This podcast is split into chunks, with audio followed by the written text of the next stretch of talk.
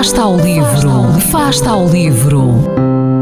Ler mais, ler melhor, ler saúde, ler ciência, ler arte, ler todas as palavras do mundo. Fasta ao livro, uma rubrica da responsabilidade da Rede de Bibliotecas de Vizela. Olá, chamo-me Joana, tenho 57 anos e fui durante muitos anos professora de português. Vou-vos falar do livro 100 anos de solidão de Gabriel Garcia Marques. Eu devia ter 15 ou 16 anos quando este livro me veio parar às mãos. Sempre li muito, mas tirando a obra de José Mauro de Vasconcelos, que devorei em criança, nunca tinha lido mais nada de literatura sul-americana. O livro 100 anos de solidão veio trazer uma mudança nos meus hábitos de leitura, porque não só fez com que me apaixonasse por toda a obra de Gabriel Garcia Marques, como também me abriu a curiosidade para ler outros autores desta cultura. A primeira palavra que me ocorre quando penso no livro é a palavra magia. A magia acontece numa aldeia imaginária chamada Macondo, situada alguns na América Latina e fundada pelo casal José Arcádio Buendia e Úrsula Iguarani. O amor deste casal está na origem das sete gerações que nos vão ser apresentadas por Gabriel Garcia Marques.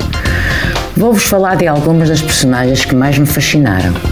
Começo por Melquiades, o cigano, que cada vez que visita Macondo traz consigo maravilhas que foi encontrando pelos sete cantos do mundo.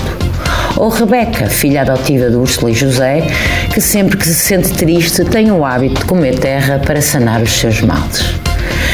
Maurício Babilónia, que por onde vai é constantemente seguido por borboletas amarelas.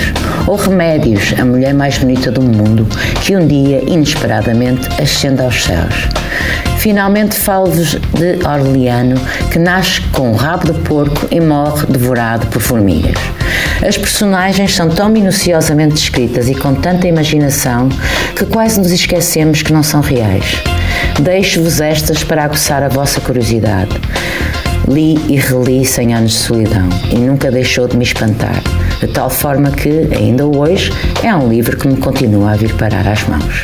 Boas leituras!